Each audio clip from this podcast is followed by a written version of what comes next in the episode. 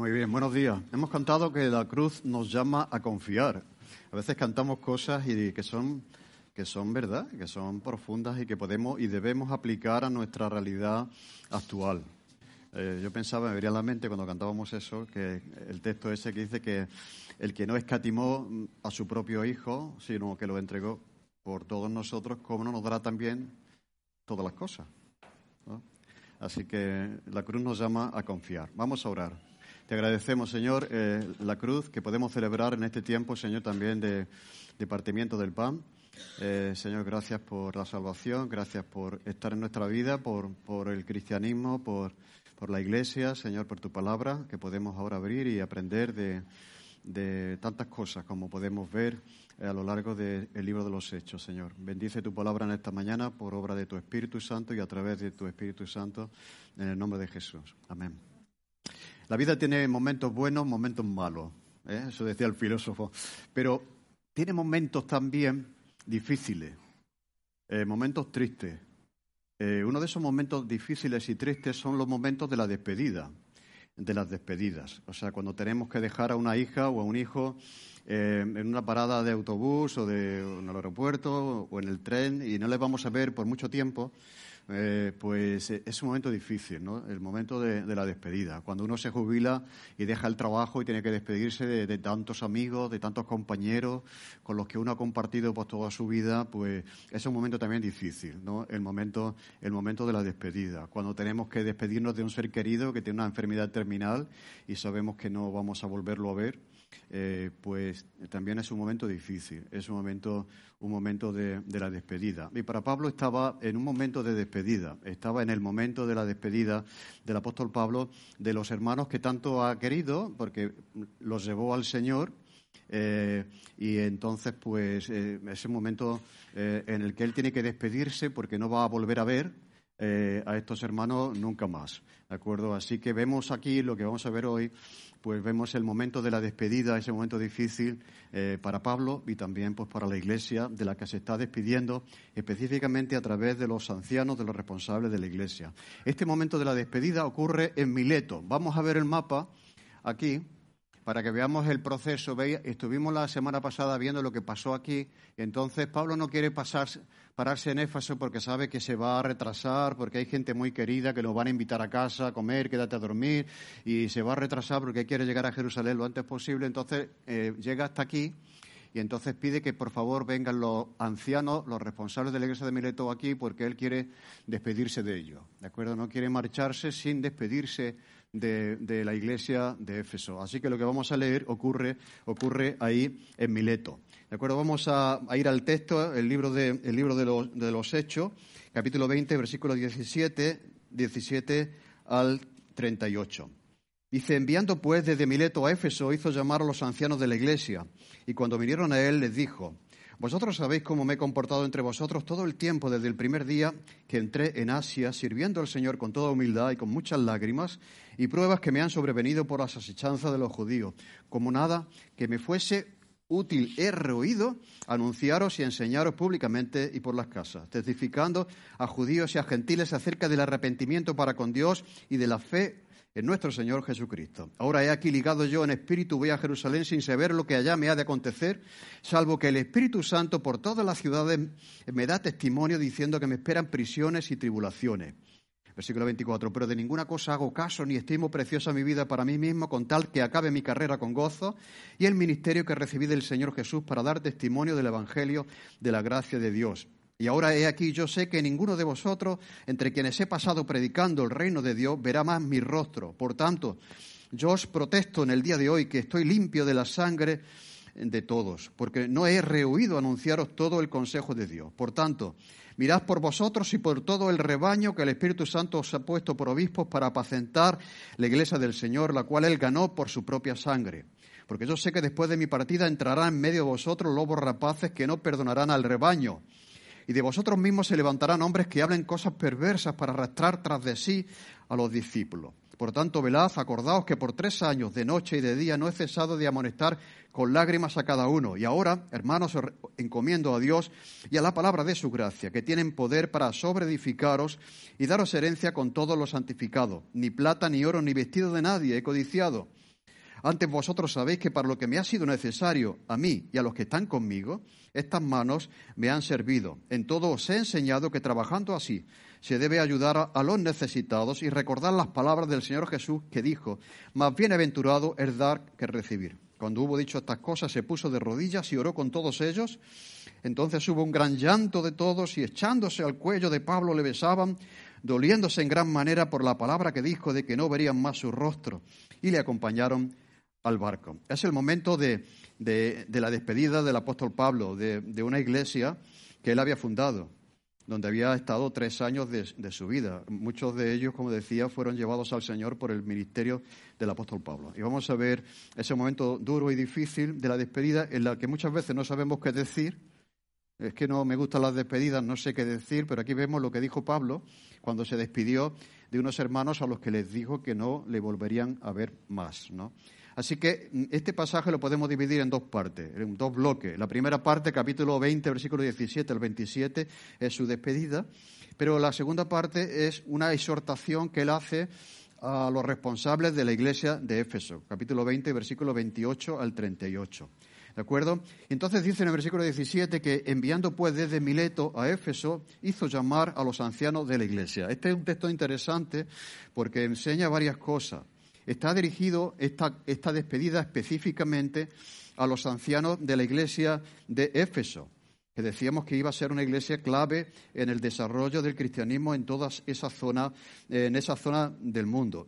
por lo cual eh, vemos que existe el liderazgo en la iglesia del Nuevo Testamento. Hay algunas personas que dicen esto del liderazgo, que no. O sea, ese liderazgo político que, se señorea de, de la gente no existe pero un liderazgo enfocado en el servicio a la comunidad, a los hermanos, es, algo evidente en el libro de los Hechos. Llama a los ancianos. Por lo tanto, esa iglesia tenía ancianos y todo el mundo sabía quiénes eran. No fue toda la iglesia a despedirse de Pablo. Fue el grupo de responsables, de acuerdo, de ancianos a los que él está, está convocando. Por lo tanto, esa es una primera cosa que vemos en el, Nuevo Testamento, en el libro de los Hechos. Existe el liderazgo en la iglesia del Nuevo Testamento. En segundo lugar, otra cosa que vemos en relación al liderazgo es que vemos que es un liderazgo plural, de varias personas, no de una persona sola. No vemos en el Nuevo Testamento una iglesia que solamente tenga una persona de responsable, eh, nada más. ¿no?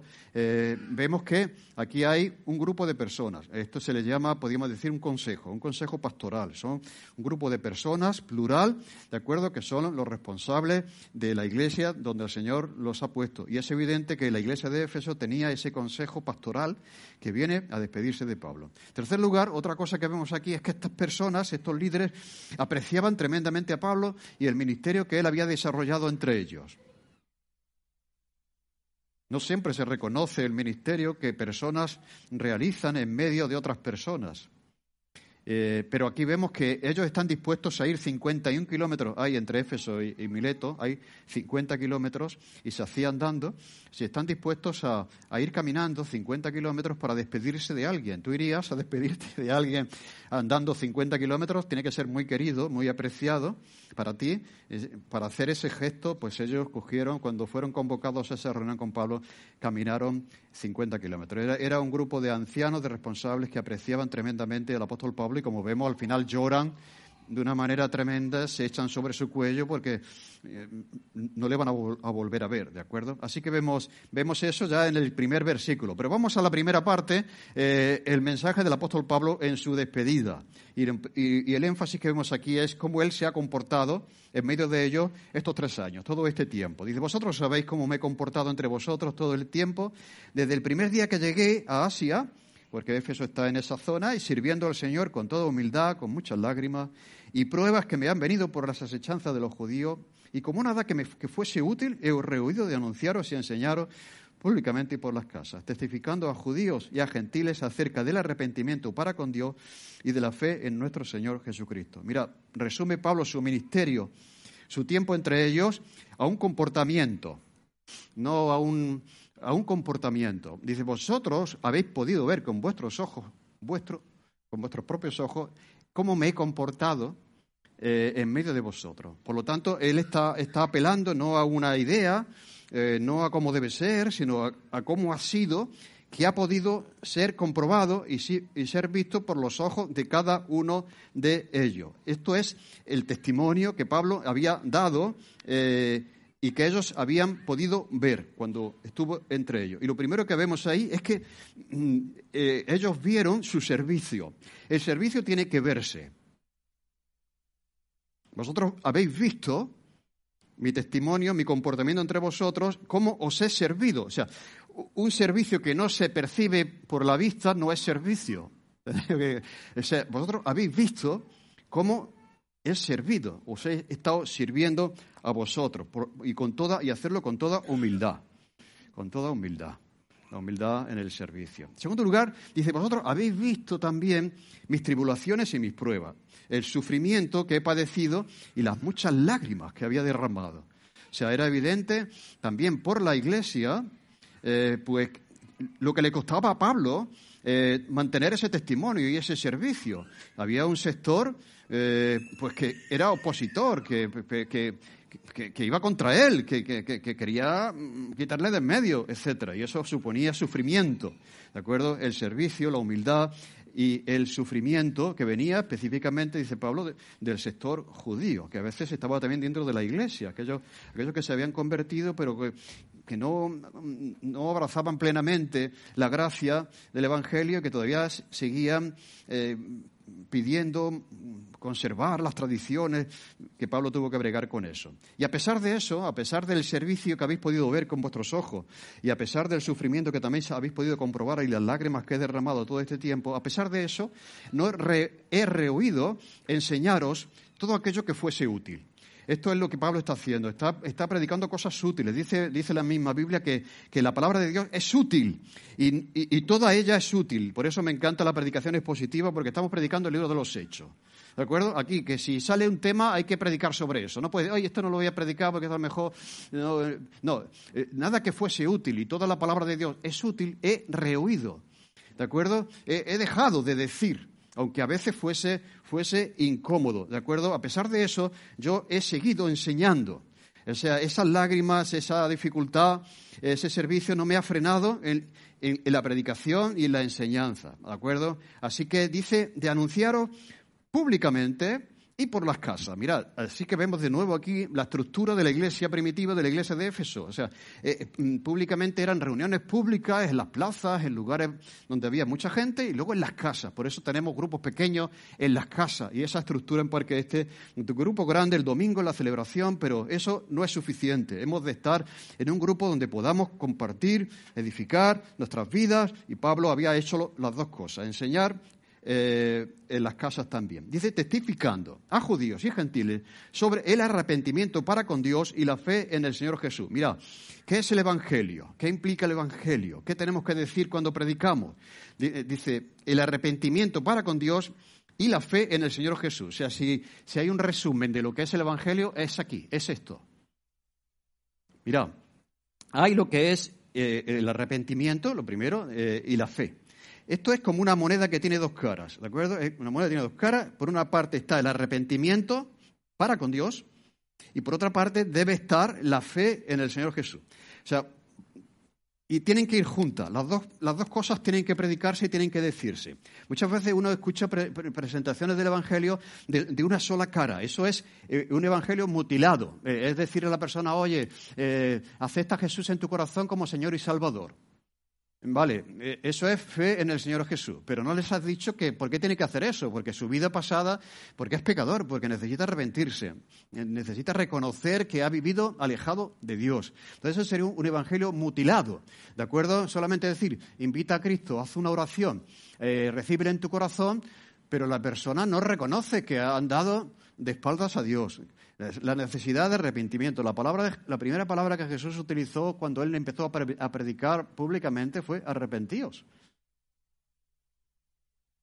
Porque el reino de los cielos se ha acercado. Por lo tanto, este es el Evangelio. Una parte, una primera parte es reconocer que hemos vivido sin Dios y que así nos ha ido ¿de acuerdo? Que somos pecadores, que necesitamos de Dios, de su perdón y de su gracia, de su poder en nuestra vida.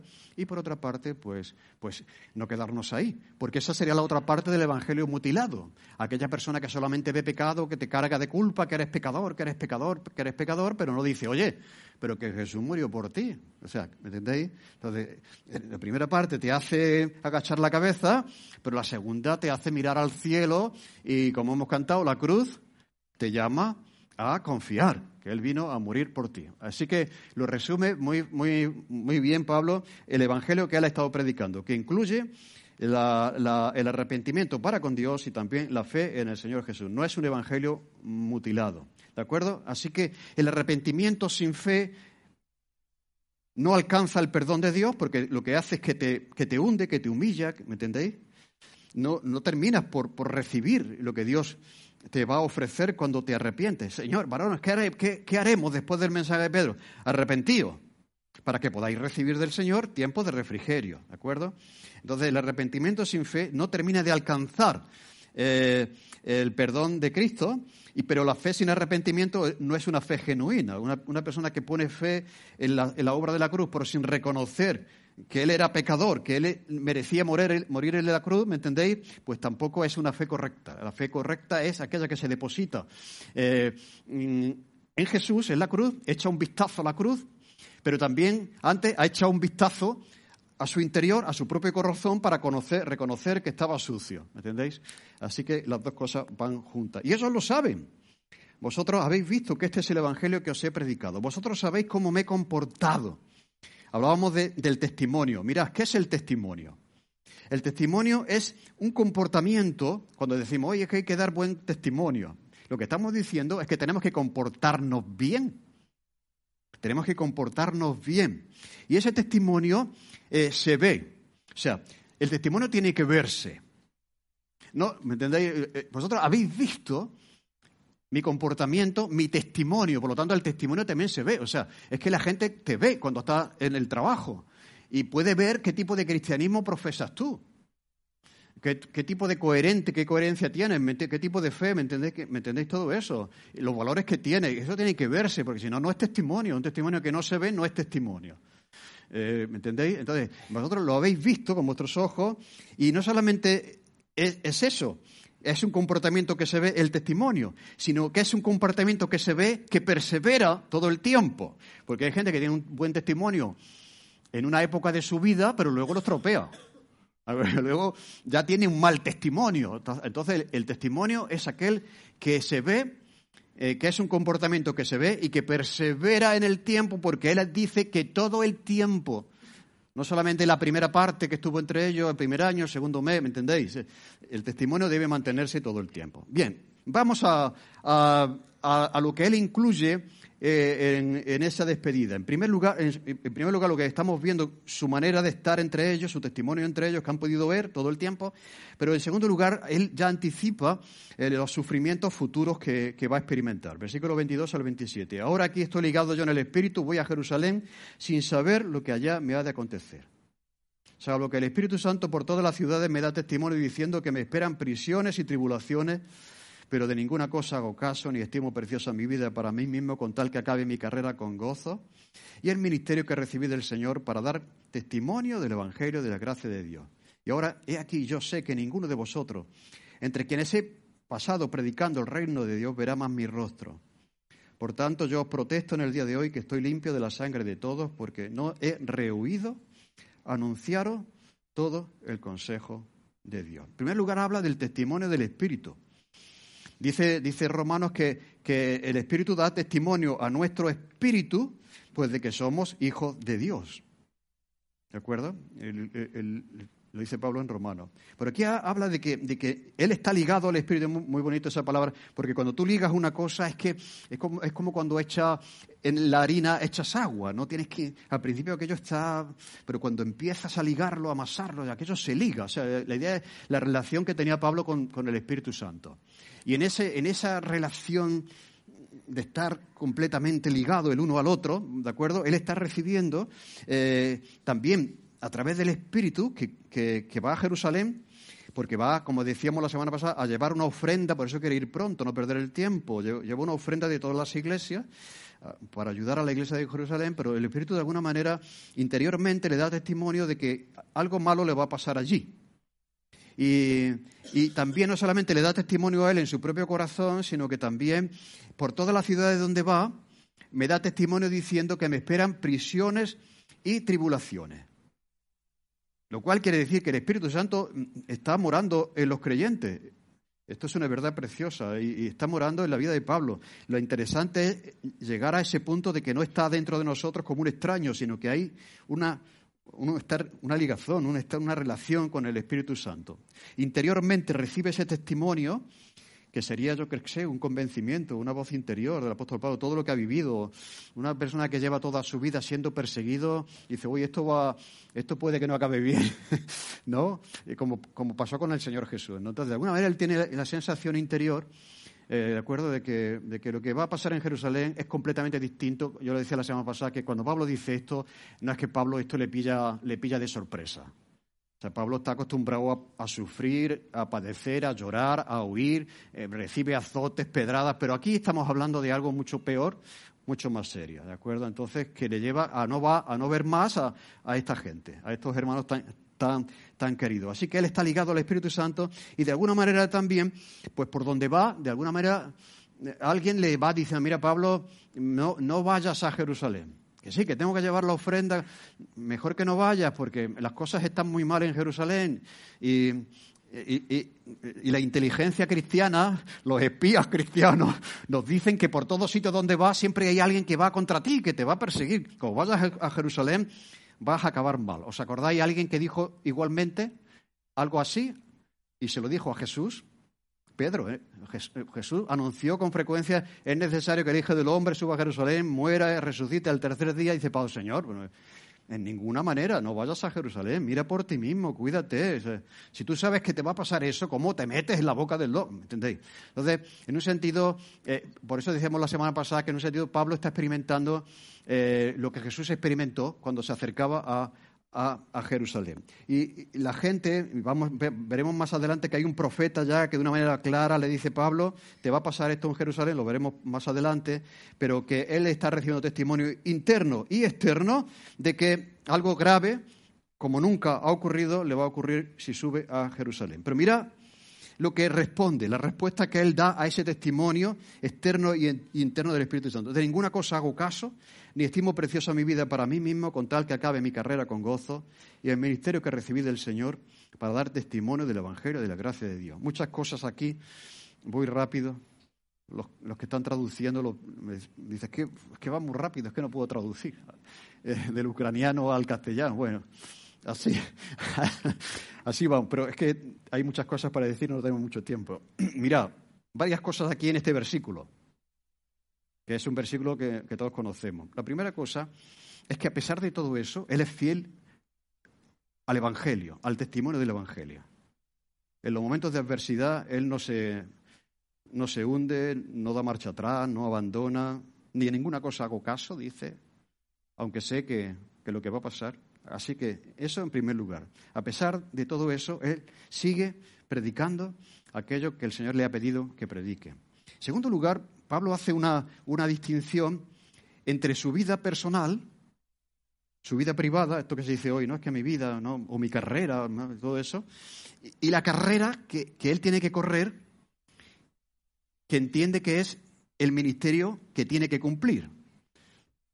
¿De acuerdo? Así que Pablo tiene una vida pero tiene una carrera, una carrera que tiene que terminar y que tiene que cumplir. Y esa carrera es que el Señor mismo, cuando Él se convirtió, le dijo que, que muchas cosas tenía que sufrir por causa del nombre de Jesús y que Él iba a ser enviado y va a ser un instrumento en la mano del Señor para alcanzar a muchas, a muchas personas y a, a los gentiles. Así que vemos aquí que eh, entre su vida personal y la carrera que tiene que correr hay una tensión muchas veces entre nosotros, pero no en Pablo. Pablo lo tiene muy claro. O sea, esta, esta segunda cuestión, la carrera que tiene que correr, tiene prioridad sobre su vida personal. Y esto ya es revolucionario, o sea, porque todo el mundo corre la carrera de su vida personal, de su proyecto de vida. ¿Me entendéis? Entonces él dice, eh, ni estimo preciosa mi vida con tal de que acabe mi carrera eh, con gozo. Y dice voy a Jerusalén, no sé lo que me va a pasar, salvo que el Espíritu me, da testimonio de que me esperan prisiones. ¿Y cómo responde a eso? De ninguna cosa hago caso, no, hago caso de eso. Ni, ni estimo mi vida preciosa, ni valoro mi vida más importante que todo lo demás, para mí mismo dice, con tal de que acabe mi carrera con gozo. Ah, ah, mira, Pablo es extraordinario. No es como aquella gente, aquellas personas que abandonan la carrera si eso implica dificultades. O sea, en el momento que empieza, estás corriendo la carrera del Señor, ¿no? El ministerio que recibiste del Señor. Y yo creo que todos tenemos una carrera que correr en este sentido. ¿De acuerdo? Entonces, pero Pablo no es como aquello que, uy, en, medio, es que esto me va a ocupar mucho tiempo y esto va a suponer. O sea, bórrame, no cuentes conmigo. Es, venirse un poco abajo cuando, cuando vienen las dificultades y los problemas, ¿de acuerdo? Pero Pablo no es así. Pablo no es tampoco como aquellos que piensan que es más importante la, la comodidad personal hombre, tu propia vida y, tal, que el ministerio que recibiste del Señor. Ahora, yo sé que esto, es, esto nos, sacude. ¿eh? O sea, mucha gente fuera lo que corre es la carrera de su profesión y de su propia vida. O sea, es, mi vida y voy a aprovecharla, voy a disfrutarla, es su carrera. Pero resulta que cuando eso lleva a la ruina, eh, pero ahora cuando tú te conviertes, el Señor te dice, mira, tú has estado corriendo para, esto, para el dinero, para el éxito, para, no sé, tu, no, tu propia carrera. Además, la gente, dice, es mi carrera, yo, esta es mi carrera. Pero ahora te voy a dar otra, otra carrera diferente, que no es la tuya, sino que es la mía. Te voy a dar un ministerio. ¿De acuerdo? Y ese ministerio a veces entra en conflicto con la carrera personal que cada uno eh, tiene. Pues esta es la diferencia. O sea, que la gente de la calle que no conoce al Señor corre su carrera pero los cristianos deben correr la carrera que el Señor nos llama a, correr. Y aquí hay una decisión que tenemos que tomar. Podemos anteponer la carrera que el Señor nos llama a correr con nuestra carrera personal. Así que tenemos que decidir qué carrera vamos a correr. O sea, cuando, cuando Pedro le dice a Jesús, Señor, no subas a Jerusalén porque vas a morir, como estás diciendo, mira por ti mismo. Cuando estas personas dicen, Pablo, en Jerusalén te van a venir problemas, y Pablo dice, no me importa, con tal de que acabe mi carrera, pues él está, está optando no por su propia carrera personal, que le sugeriría, mira, vete de vacaciones, vete a las islas griegas que están aquí cerca, cógete un crucero y, piérdete. No vayas a Jerusalén, subir allí para pasar. ¿Me entendéis? Pero dice, todo eso no me importa. porque me importa más acabar la carrera que el Señor me ha llamado a, correr. Y esto, como digo, o sea, a veces pensamos que mm, esto tiene tela, ¿eh? Lo cual quiere decir que no vamos a hacer nada por los demás y por el reino de Dios, por la carrera de Dios, si no sacrificas algo en lo personal. Todo acto que se hace por el bien de la iglesia, de los demás, ¿me entendéis? Siempre implica un ceder a lo personal. Mira, todo servicio que se hace en el mundo cuesta. O sea, no piensas que tú que el que ha venido y llegas el domingo, vamos a ver en Navidad, todo decorado, qué bonito, lo disfrutamos todo. Pero eso le ha costado a alguien tener que ir a comprarlo, ¿entendéis? Tener que preparar las cosas, venir aquí, decorar, decorar la iglesia. No hay servicio que no cueste. De hecho, si algo no te cuesta, no es servicio. ¿De acuerdo? O sea, el servicio siempre cuesta. Y siempre lo paga el que lo da pero al que le recibe le sale gratis. Por eso, ¿qué pensáis? ¿Dónde está más gente? ¿Dónde se coloca más gente? ¿En el lado del que lo recibe, que no le cuesta nada, o en el lado del que lo da, que cuesta sacrificio personal. Es más fácil colocarse en el lado del que lo recibe, porque no te cuesta. Pero oye, que le cuesta al que ha hecho eso. Por lo tanto, no hay servicio que no cueste. Y el servicio siempre lo paga el que lo da. Pero más adelante, ya luego lo veremos, dice Jesús que es más bienaventurado. Te hace más feliz si te colocas en el lado del que, del que da, no del que, del que recibe. Claro, esto en una sociedad tan cómoda como la nuestra, que la gente no quiere sacrificio, no quiere sacrificarse, no quiere pagar el precio, no quiere nada que le cueste, pues mm, no hay tanta gente que está dispuesta a, a servir porque eso implica sacrificio personal. ¿No? Eso es así. Entonces, todo servicio cuesta. Todo servicio cuesta. Y siempre le cuesta al que, al que lo hace. Tanto le costó al Señor Jesús, ¿no? ¿O no? Está claro en el ejemplo de Jesús. ¿De acuerdo? Así que, eh, hermano, esto es importante. O sea, este versículo no, no se hace una realidad porque lo tengamos ahí puesto eh, o subrayado en la Biblia o en un cuadro en el comedor. O sea, esto es una filosofía de vida. Y esto es poner por delante a Dios y su reino que tu propio proyecto personal. Pero bueno, que esto es una barbaridad. Pues sí. Vamos a ver que dice Jesús más adelante que el que quiera ganar su vida, la va a perder. Pero el que pierda su vida por causa de mí y del Evangelio, la va a ganar. Si tú estás viendo tu compromiso y no percibes que estás perdiendo tu vida, ¿me entendéis lo que quiero decir? Es que es que no hay sacrificio. O sea, todo sacrificio implica, como he dicho, un precio. Y, oye, tú preferirías, eh, ¿qué te digo yo? Mm, sentarte que te lo pongan todo por delante.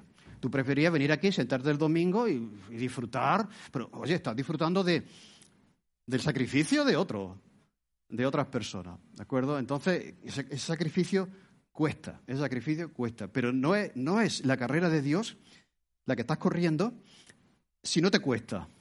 Si, si no te cuesta. Jesús ya lo dijo, el que quiera ser mi discípulo, tome su cruz cada día y sígame. Y él dice, de ninguna cosa hago caso.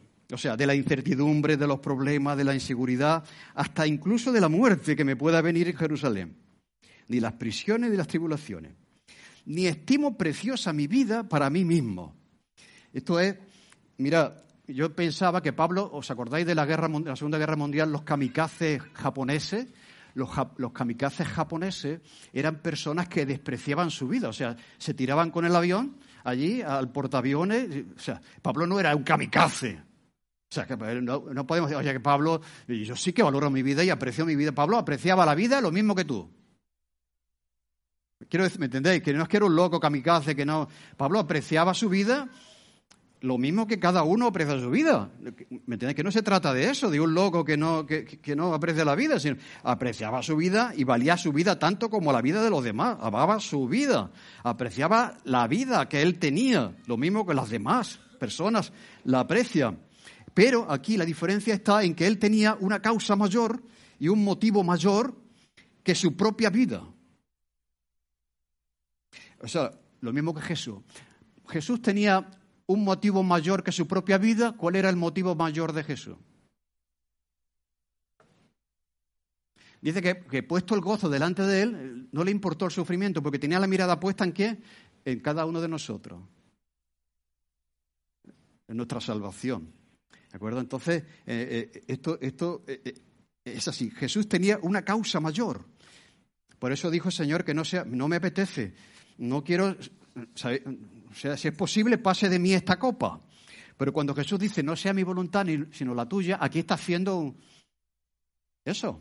No, no es correr mi carrera, sino es correr la carrera que tú me has llamado a correr, aunque eso implique la muerte. Mirad, esto es, esto es extraordinario. otra versión dice que, que mi vida, lo que dice Pablo, no vale nada para mí mismo a menos que la use para terminar la carrera que me asignó el Señor Jesús.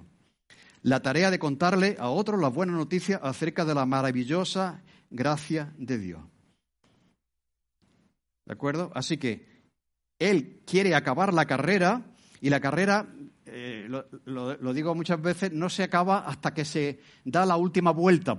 Hace tiempo puse una ilustración de una persona que estaba corriendo una carrera y ya le faltaban dos vueltas y ya el público se levantó a aplaudirle porque ya lo daban como ganador. ¿Por qué me aplaudís y todavía dice, ah, porque eh, espera que termine la última vuelta? o sea, que uno puede tener un momento bueno en la vida, pero lo puedes estropear en la última vuelta. Por lo tanto, hay que acabar la carrera. No hay que quedarse por el camino. Hay mucha gente que se queda por el camino, que corrió bien un tiempo, pero hizo algo que estropeó todo lo que había corrido. Entonces, acabar la carrera, dice, y hacerlo con gozo. Esto es ya un mensaje, ¿no? Un mensaje. Porque, claro, una cosa que pasa cuando uno va haciéndose mayor es que entres en el terreno de la amargura. ¿A que sí? Esto independientemente de ser cristiano o no. Yo qué sé, que ya y tú ves a personas mayores criticando siempre, completamente amargada, o sea, corriendo la última vuelta, pero corriéndola, mm, no. Y eso puede también pasar como cristiano.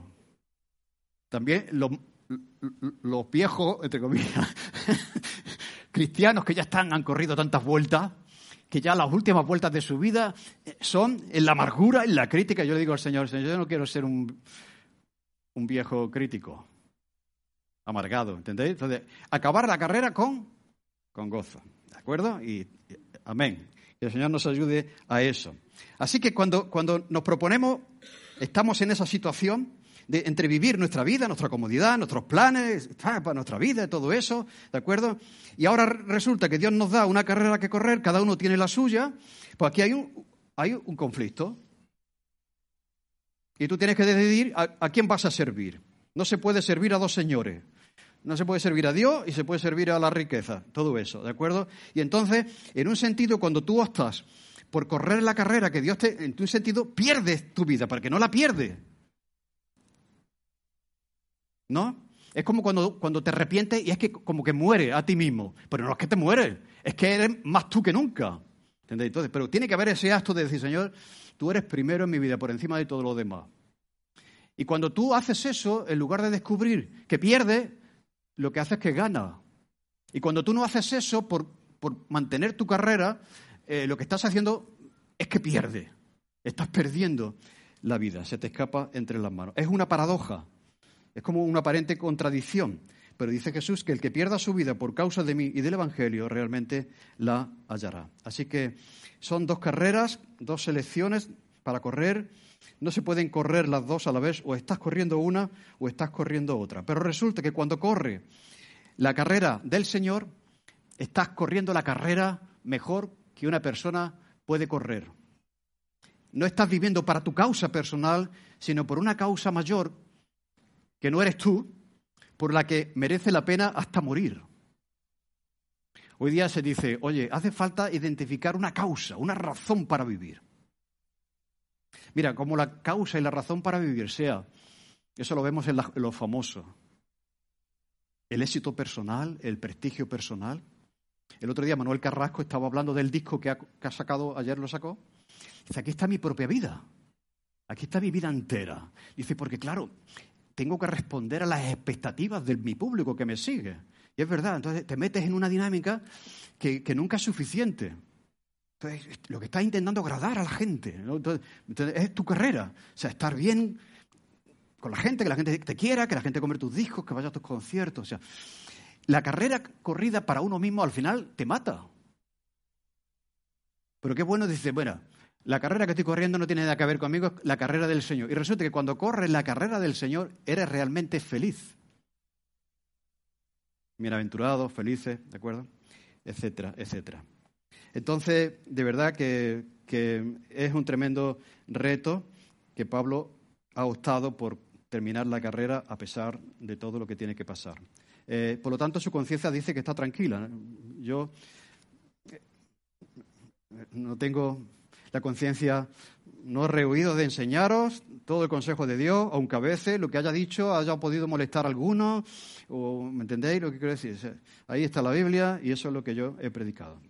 Y finalmente, ya vamos a terminar porque se nos va el tiempo, la segunda parte del discurso es la exhortación que él hace a los responsables de la Iglesia. Por tanto, mirad por vosotros y por el rebaño que el Espíritu Santo os ha puesto por obispos para apacentar la Iglesia del Señor, la cual él ganó por su propia sangre. Así que ahora tiene que ver con, en esa despedida como con un consejo que él está dando a estos hermanos queridos. La verdad es que los líderes tienen una tremenda responsabilidad en lo que respecta a la Iglesia. Muchas veces eh, la Iglesia llegará a ser lo que son sus líderes. Y muchas veces la Iglesia lo que refleja es el estado de los líderes. ¿De acuerdo? Por eso el liderazgo es importante, porque tiene una tarea delante del Señor. Y lo primero que él dice, que es interesante, es de cuidad de vosotros mismos.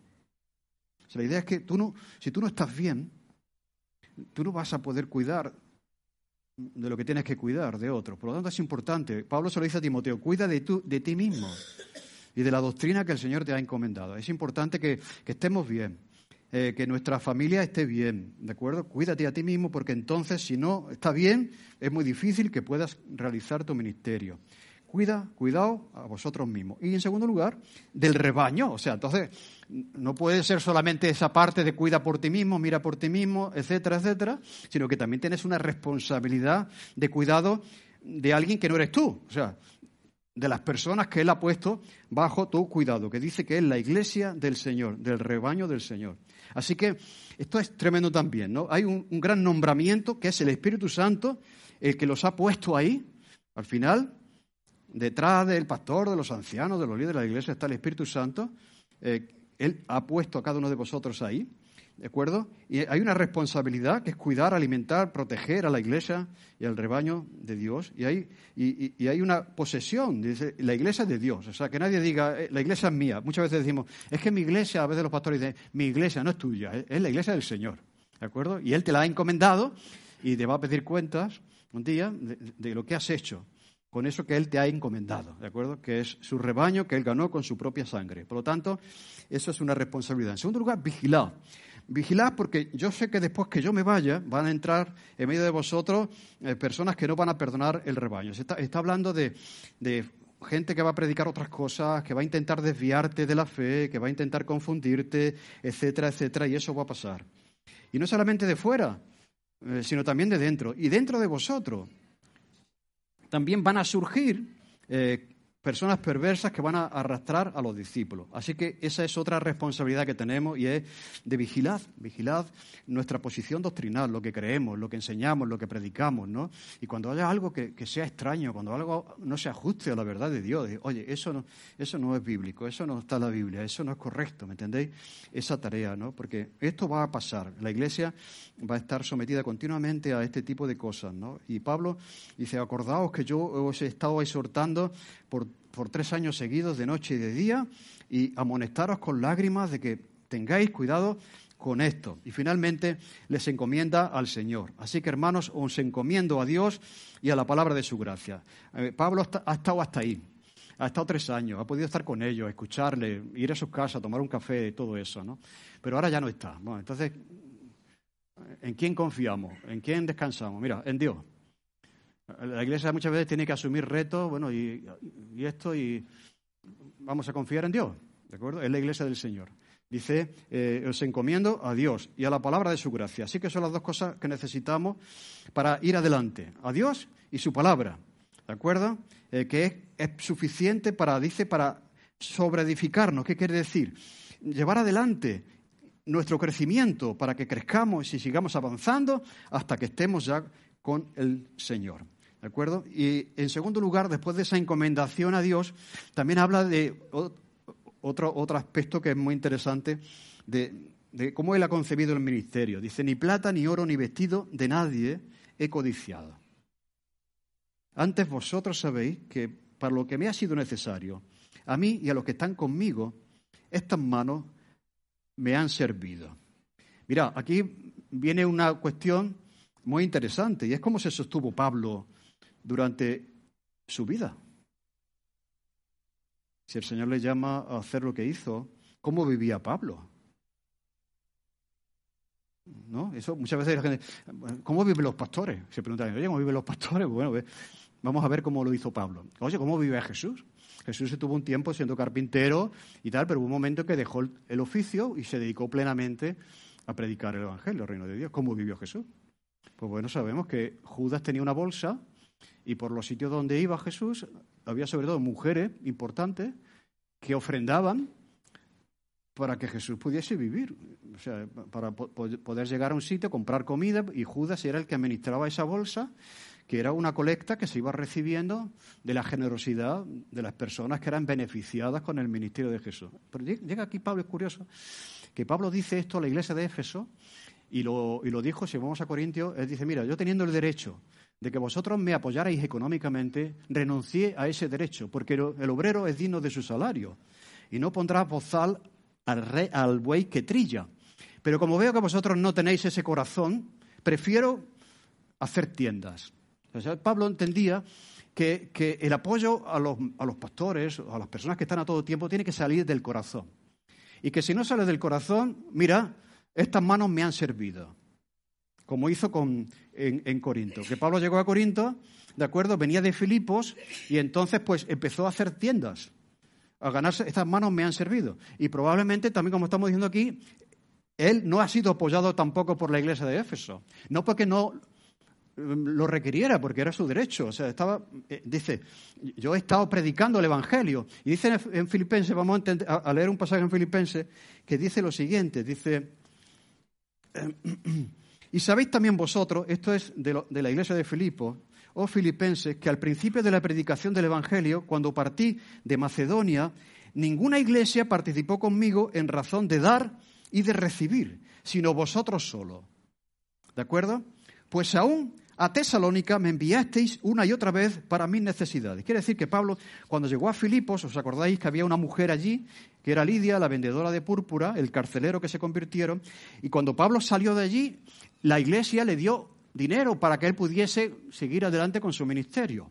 ¿De acuerdo? Y aquí en Filipos Pablo está agradeciendo eh, esa generosidad. Dice, cuando llegué a Tesalónica, que fue el siguiente pueblo donde Pablo llegó después de salir de Filipos, Pablo pudo estar ahí sin hacer tiendas porque la iglesia de Filipos había provisto, dice, porque ninguna iglesia eh, había participado en la razón de dar y recibir. O sea, la idea es que, que la iglesia recibe por parte de Pablo, pero no todas las iglesias devuelven de alguna manera para que él pueda realizar su ministerio. Solamente una iglesia, la iglesia de Filipo. Entonces es curioso que cuando llega a, Corinto, pues dice que Pablo estaba haciendo tiendas, pero cuando llegaron, dice aquí, eh, dos hermanos precisamente de Macedonia, que eran de la iglesia de Filipos, que traían esta ofrenda que Pablo está agradeciendo, pues ya Pablo estuvo trabajando, dejó de hacer tiendas y empezó a predicar a todo tiempo. Pablo estaba completamente dedicado, lo tengo aquí el texto, pero no podemos por el tiempo. Conclusión, ¿de qué viven los pastores? ¿De qué vive Pablo? De las aportaciones generosas de los hermanos que reciben el ministerio que él está dando, cuando lo hacen con generosidad, con buena disposición. Si no, dice uno, prefiero que no. ¿De acuerdo? Así que a veces uno tiene que trabajar con sus manos porque la iglesia no tiene la disposición o no puede. Entonces hay que hacer tiendas. Pero cuando la iglesia puede y tiene la disposición, pues es correcto que la iglesia apoye a una persona que te está sirviendo todo el tiempo. Porque ¿de qué viven los pastores? ¿No? Entonces, Pablo llega a decirles a los efesios que ellos tampoco, junto con la iglesia de Corinto, eh, no han participado en ese dar y recibir. Pero bueno, no ha pasado nada. Estas manos me han servido. ¿Entendéis lo que quiero decir? Así que estas son las dos cosas. a veces, no, no, los pastores no tienen, que vivir por fe. ¿no? No, es correcto. O sea, hay momentos en que uno tiene que vivir por fe, porque depende siempre, en un sentido vivimos por fe siempre, ¿me entendéis? Pero, pero hay momentos en los que Pablo hace tiendas, tiene un trabajo, pero hay momentos en que no lo tiene. ¿Cuándo se da la, distinción? Pues cuando recibe recursos económicos de los, aquellos a los que sirve y cuando no los recibe, pues no pasa nada. Yo, esto no va a impedir que yo siga predicando y que rehuya anunciaros ¿eh? todo lo que el Señor me ha dado para anunciar. ¿De acuerdo? Y entonces Pablo termina diciendo que en todo os he enseñado que trabajando así se debe ayudar a los necesitados y, recordar las palabras del Señor Jesús que dijo, más bienaventurado es dar que recibir. Mira, aquí hay un mensaje que no podemos dar, pero es una teología del dinero. Es una teología del dinero. Dice que, mm, trabajando así, como él ha hecho, se debe ayudar a los necesitados. El concepto de la gente en relación al dinero y al trabajo es que hay que trabajar, hay que gastar y hay que ahorrar para las vacaciones. ¿No? Está correcto. O sea, para ganar hay que trabajar. ¿no? Entonces, el dinero hay que, hay que trabajar para ganar, para gastar, porque tiene uno que ir a. y también ahorrar. Pero hay aquí algo que digo que hay una teología del dinero que introduce Pablo. Dar. O sea, ¿pensáis que la gente fuera entiende su salario como una oportunidad de dar?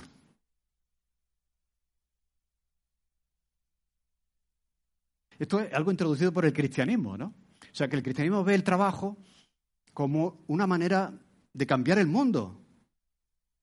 No solamente de cambiarte a ti para que vivas mejor. Ese, ese, ese dar es revolucionario. Porque introduce otro elemento en ese trabajar, ganar, gastar y ahorrar. Dar. Bien, le estamos diciendo a los novios que esta tarde tenemos una reunión, que es muy importante que, ellos definan bien eh, este tema económico del dinero, cómo vamos a manejar el dinero. Y que incluyan en ese presupuesto una parte para contribuir a la Iglesia y al reino de Dios. Y en esa parte que decidan cuánto vamos a dar. Por eso Marcos decía que es importante la ofrenda, es, es revolucionario, no tenemos que avergonzarnos de eso. O sea, ¿qué persona fuera es capaz de dar? una parte del salario de lo que gana para contribuir a una buena causa, a una causa mayor. ¿Entendéis? O sea, e-, ese concepto no está fuera, pero debería estar dentro. En todo presupuesto de un cristiano tendría que haber una parte para ganar, para gastar, para ahorrar cuando se rompa la lavadora y para dar. Si no hay un apartado para dar, el presupuesto que tienen no es cristiano. Y esta es de las cosas que dice Pablo, que no he rehuido anunciaros todo el consejo de Dios. He predicado todo lo que tenía que predicar. Y esto es algo que hay que decir. O sea, si todo lo que tú ganas es para ti, ¿qué contribución estás haciendo al reino de Dios? Que trabajando así se debe dar y ayudar a los necesitados. Es una visión del trabajo completamente revolucionaria y que la iglesia primitiva empezó a hacer. Por eso la iglesia, esas iglesias, de ese dinero que tenían, dieron para ayudar a la iglesia de Jerusalén. Algo completamente revolucionario, ¿eh? que cambia nuestro concepto del dinero, del trabajo. Trabajando, ganamos, gastamos, ahorramos, pero también damos para ayudar en las necesidades de la obra del Señor. Y así que se despide después de decir eso, y se pone de rodillas, ora con ellos y se echan a su cuello. Y por eso es el momento de la despedida, muchos lloros, muchos, muchos llantos, le acompañan hasta el barco y Pablo se va. Bien, un día tú tendrás que despedirte de este mundo, que no queremos, siempre parece que se despiden los demás. El otro día estuvimos en un entierro y otro, otro que se va y piensa que uno no se va a ir. Tarde o temprano tendremos que despedirnos de este mundo. ¿Vamos a tener nuestra conciencia tranquila de cómo hemos usado nuestra vida?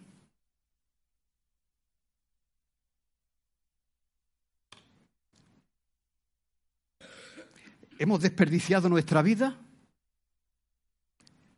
¿O la hemos vivido para algo mayor que nosotros mismos?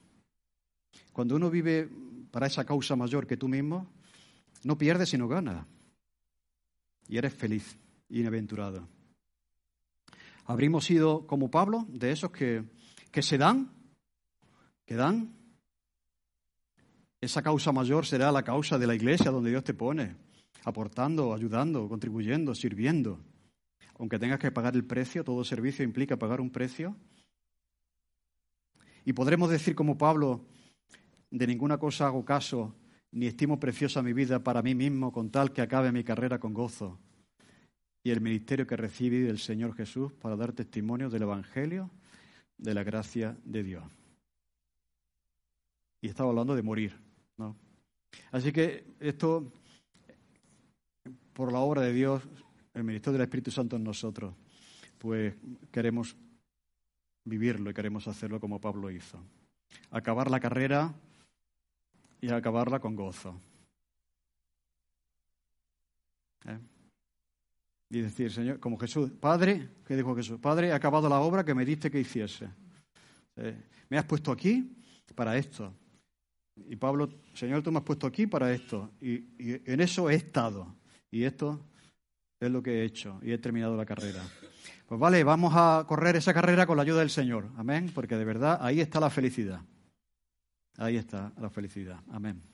Señor, gracias porque es un reto, un reto grande para nosotros hoy, tu palabra, esa despedida de Pablo, una vida completamente entregada y dedicada a tu carrera, a tu servicio, Señor, y el bien que él pudo hacer, no solamente a la iglesia de Éfeso y a otras iglesias que fundó, sino al mundo entero. Estamos aquí por el sacrificio, por el servicio, porque Pablo corrió esa carrera, si no, no estaríamos, Señor.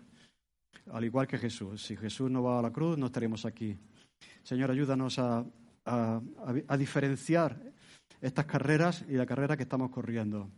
Y ayúdanos a ser como Pablo, Señor. Y asístenos, ayúdanos a, a seguir corriendo con tu ayuda, con tu asistencia, con el poder de tu Espíritu y hacerlo con alegría y con gozo. En el nombre de Jesús. Amén. Muy bien, vamos a, a pasar a la cena del Señor. Quisiera dejar un momento de reflexión en base a lo que hemos